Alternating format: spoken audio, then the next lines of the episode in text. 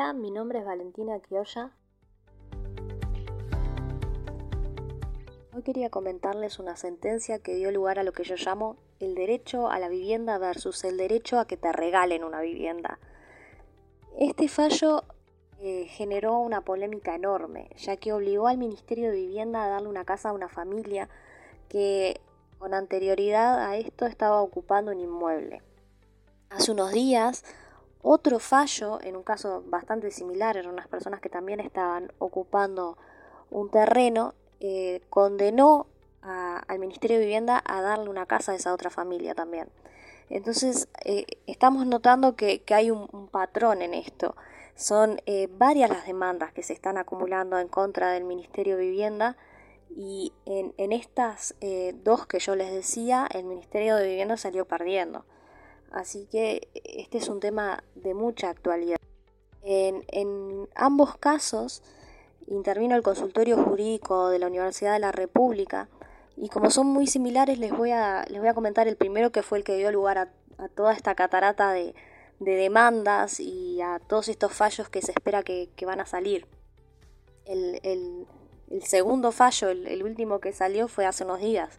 Así que en, en, cuestión de, semanas podemos esperar nuevos fallos en contra del Ministerio de Vivienda seguramente porque han habido una cantidad de demandas en contra del Ministerio. Les voy a hacer un pequeño raconto para que entiendan cómo fue el asunto. Eh, era una familia que tenía una niña pequeña que en enero de 2020 ocuparon un terreno, eh, los denunciaron por usurpación y llegaron a un acuerdo con la fiscalía de que ellos iban a abandonar el lugar a cambio de que no les imputaran el delito. Eso fue el 19 de noviembre de 2020.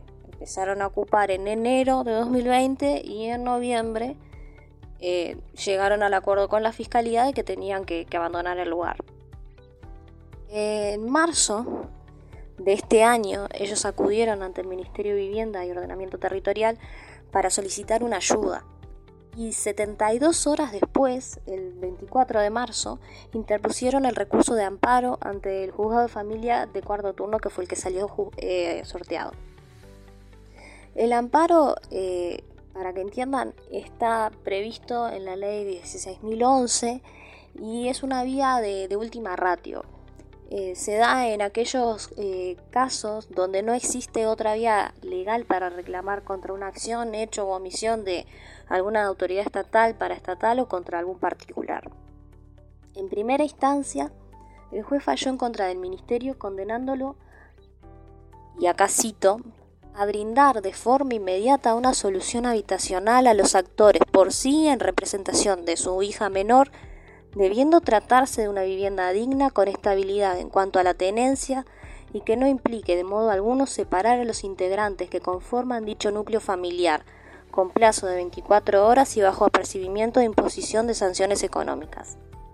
Esta sentencia fue apelada por el Ministerio y salió sorteado del Tribunal de Apelaciones de Familia de primer turno, que confirmó la sentencia de primera instancia, o sea que el Ministerio les va a tener que dar una vivienda. Em, lo que alegaron los demandantes, la familia, fue que ellos se encontraban en situación de calle después del desalojo y que antes sus condiciones eran muy malas, que vivían en un rancho de lata, que tenían que bañar a su hija con agua fría en una canilla comunitaria. Invocaron eh, los artículos 45, 72 y 332 de la Constitución, Ahora yo no me voy a centrar en el 45, que es el que habla del derecho a la familia, a, la, vivienda, perdón, porque eso lo quiero hacer al final. Pero con respecto a los otros dos, les comento que conforman el llamado bloque de constitucionalidad. El 72 dice, la enumeración de derechos, deberes y garantías hecha por la Constitución no excluye a los otros que son inherentes a la personalidad humana o se derivan de la forma republicana de gobierno. Y el 332 Dice, los preceptos de la presente Constitución que reconocen derechos a los individuos, así como los que atribuyen facultades e imponen deberes a las autoridades públicas, no dejarán de aplicarse por falta de la reglamentación respectiva, sino que ésta será suplida recurriendo a los fundamentos de leyes análogas a los principios generales del derecho y a las doctrinas generalmente admitidas. Esto lo que quiere decir es que aquellos derechos, deberes y garantías que no están a texto expreso en la Constitución, pero que hacen a la condición humana, entran por la vía del artículo 72. Y el 332 hace referencia a la falta de reglamentación legal de los derechos, eh, que sí están en la Constitución.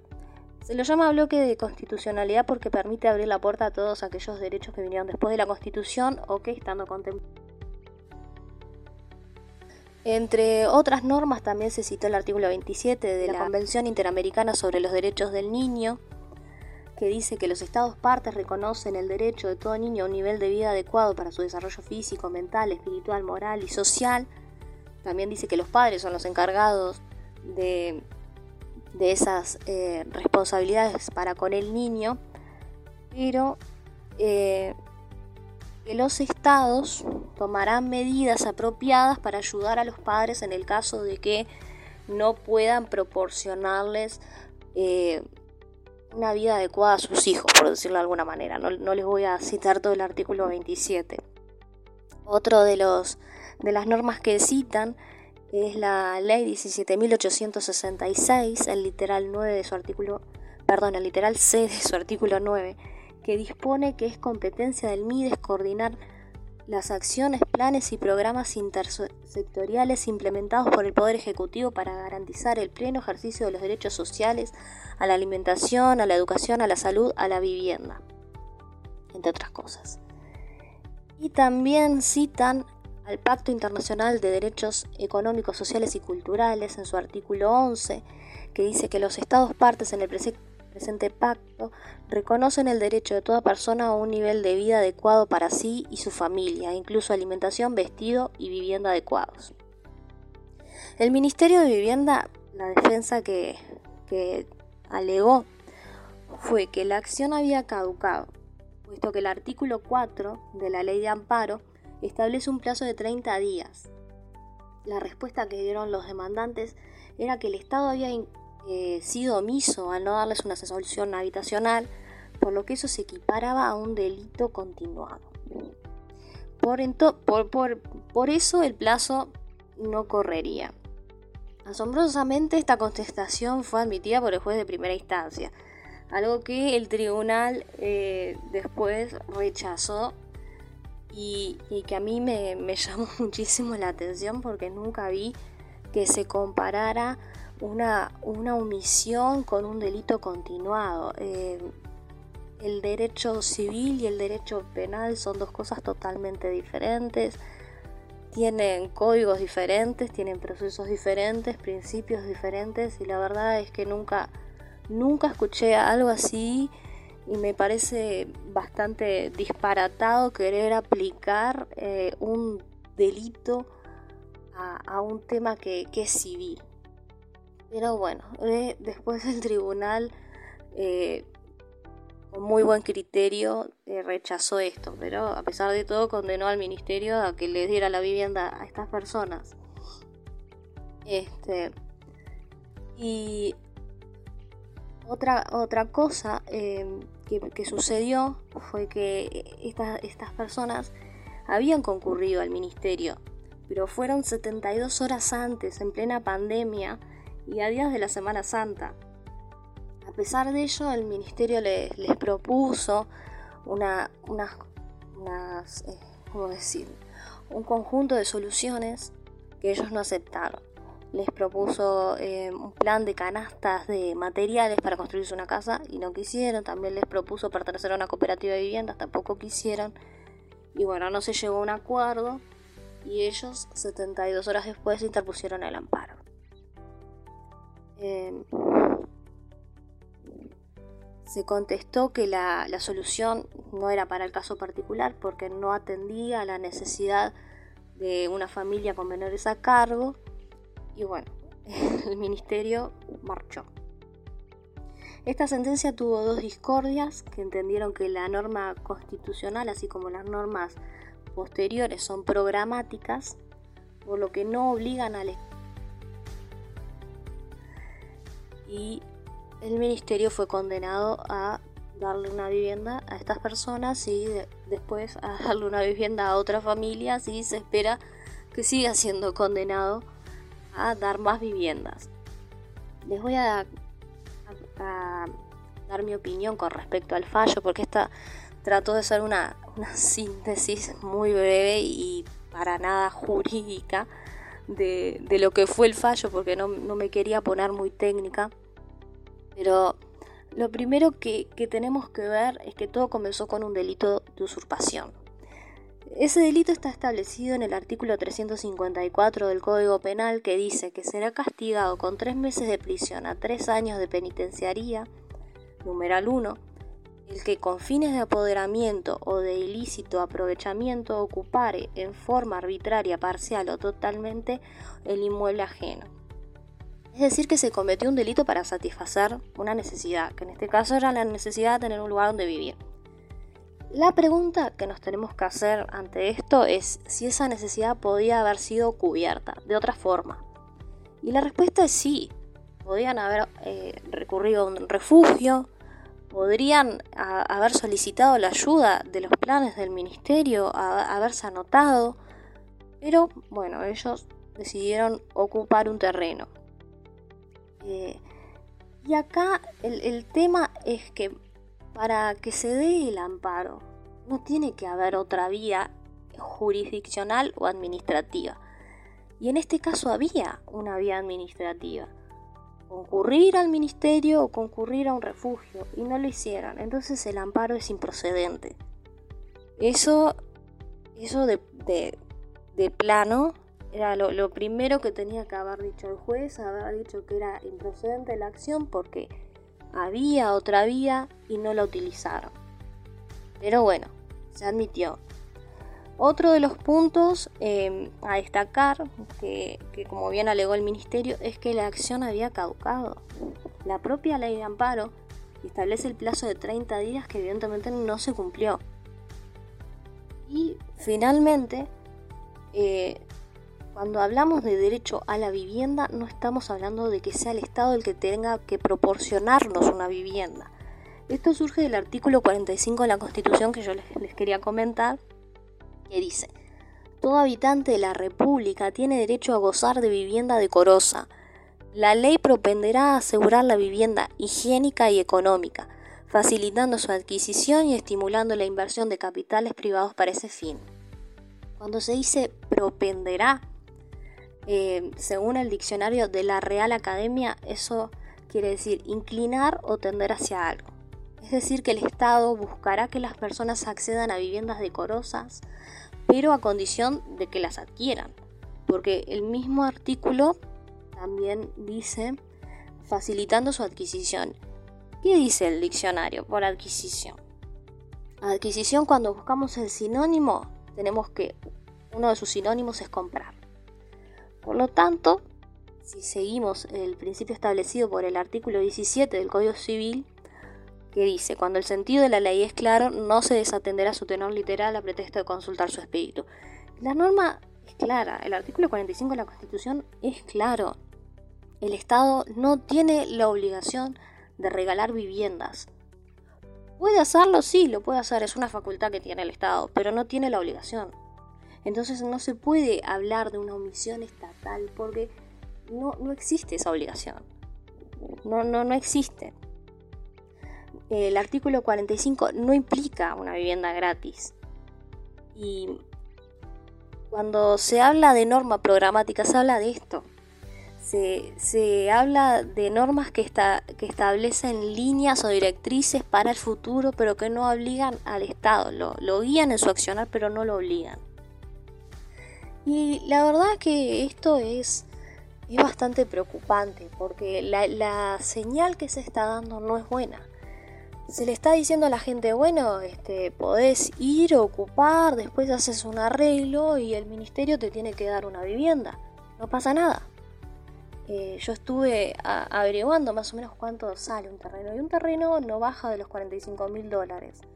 Y cuando nos ponemos a pensar todo el sacrificio que conlleva, ahorrar, eh, acceder a, créditos para poder ganar un terreno, para poder construir, o, mismo para, conseguir un alquiler, conseguir la garantía para un alquiler, Y uno, uno piensa en esto, uno dice, wow, esto es, esto es una vía fácil, esto se le está abriendo la puerta a muchísima gente para que en vez de, ir por la, vía eh, legal, que sería ir al ministerio, anotarse en un plan y esperar, se le está abriendo la puerta a la gente para que vaya, usurpe un terreno y después demanda al ministerio por omisión de su deber de regalarle una vivienda.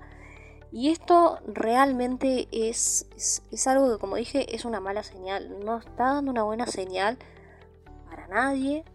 En especial eh, si somos un, un, país que quiere atraer inversiones. Ustedes imaginen, ¿quién va a venir a invertir Uruguay?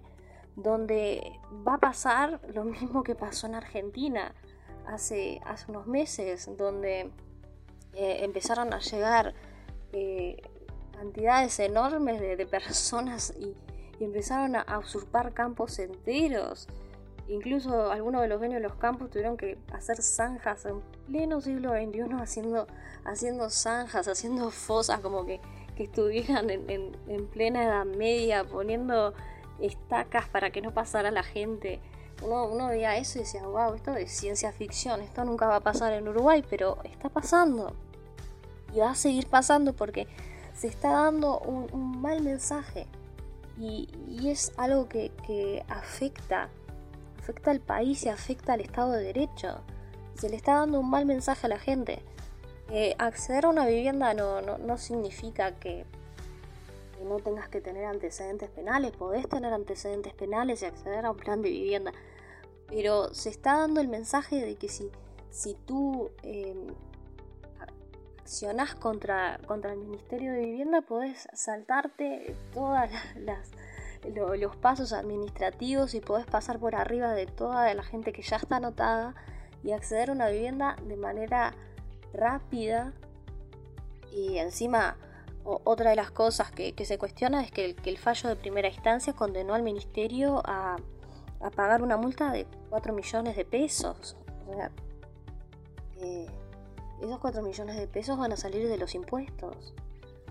Y, yo me, pregunto quién va a querer venir a, invertir a nuestro país. Ni, ni chico ni, ni grande va a querer venir a comprar ni un terreno, ni, ni un campo, ni nada, porque el, mensaje que, se da es, bueno, te pueden ocupar tu terreno en cualquier momento y después vas a tener que iniciar un, proceso de, desalojo y lidiar con toda esa gente y lidiar con, lo que queda después y lidiar con que tal vez después tengas más gente eh, que te venga a usurpar tu terreno, entonces nadie va a venir a invertir a nuestro país. Es ridículo pensar que que alguien se vaya a arriesgar a, venir a invertir a nuestro país. Que eso esté dando alguna seguridad a cualquier inversor. Así sea una, persona que esté trabajando 12 horas por día y juntando eh, pesito por pesito para poder comprarse el terreno o, una, o un gran inversor que, quiera venir a, invertir en Uruguay, a generar puestos de trabajo. Nadie va a querer invertir en Uruguay.